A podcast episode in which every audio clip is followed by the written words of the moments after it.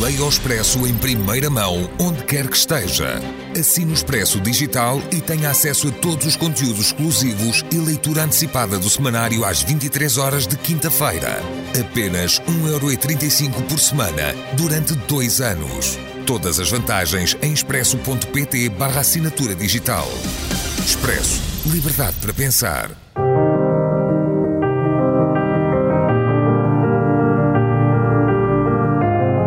Desastres naturais.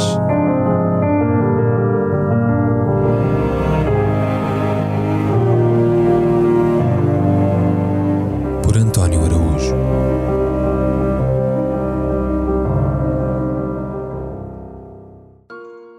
Irene Papas, 1926-2022. Acusada pela doença de Alzheimer desde 2013 há muito afastada de olhares e convívios públicos, Irene Papas, ou Papas, considerada uma das melhores atrizes gregas da sua geração, faleceu dia 14 passado em Chiliomodi, aldeia nos arredores de Corinto, ao Peloponeso, onde nascera 96 anos antes e que escolhera como refúgio nos últimos tempos de vida. Era filha de uma professora primária, Helene Prezevanou, e seu pai, Stavros Lelecos, sendo essa, provavelmente, a razão explicativa para o facto de Irene ter, desde criança, a paixão das artes cênicas, primeiro na companhia de bonecas de trapos que ela própria fabricava e depois, a partir dos 15 anos, como aluna da Real Escola de Arte Dramática de Atenas, cidade para onde a família se mudara, tinha ela sete anos.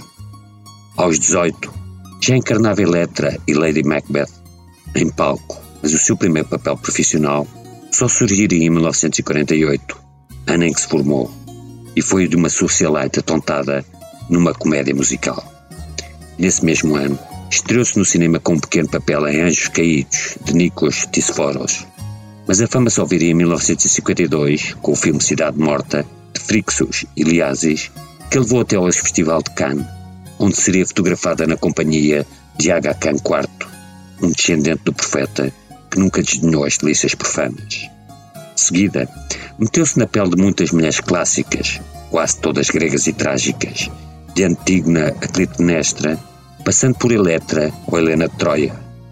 Esta no filme As Troianas, de 1968, em que, numa das melhores interpretações da sua carreira, contracenou ao lado de Catherine Hepburn, que a qualificou como uma das melhores atrizes da história do cinema e de quem ficaria amiga íntima.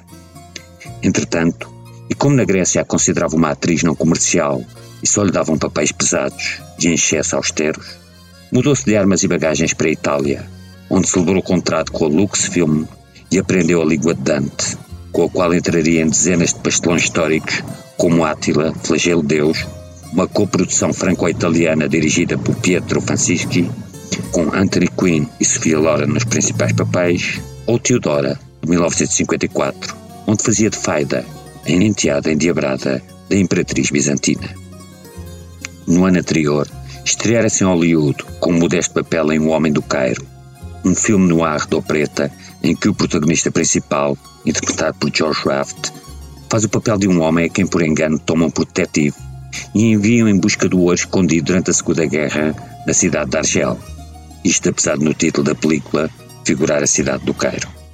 Elia Kazan, que se gabava de ter descoberto, apresentou aos executivos da MGM e foi então que averbou os seus dois maiores sucessos internacionais, entrando em Os Canhões de Navarone, de 1961, onde encarnava a personagem de Maria Papadimos, intrépida, resistente, não hesita em abater uma traidora a sangue frio, coisa que nem Gregory Peck, David Niven ou Anthony Quinn tiveram a coragem de fazer, e sobretudo em Zorba, o grego, 1964, adaptação do célebre livro de Kazantzakis, com banda sonora de Mikis Theodorakis e realização de Michel Kwakoyanis, o único diretor grego com quem a Irene gostava de trabalhar e que lhe entregou o papel de uma viúva sensual que acaba apedrejada pelos vizinhos da sua aldeia.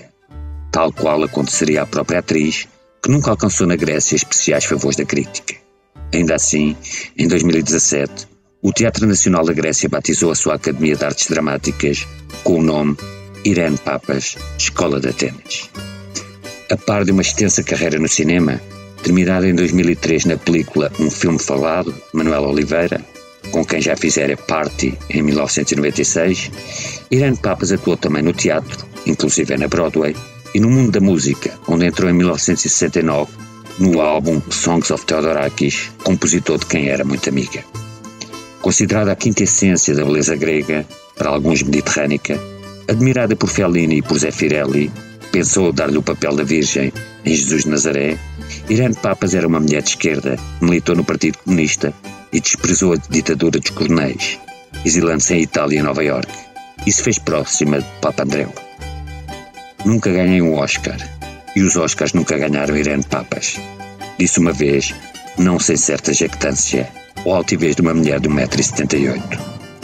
Casou em 1947 com o realizador Alkis Papis, de quem se divorciou em 1951, iniciou em 1954 um longo e discreto romance com Marlon Brando, que confessaria ter sido o amor da sua vida, e em 1957 casaria novamente com o produtor Joseph Cohn. Mas o matrimónio seria anulado. Nunca teve filhos, pois deixa entre nós muitos órfãos, na maioria grisalhos e quase da idade dela.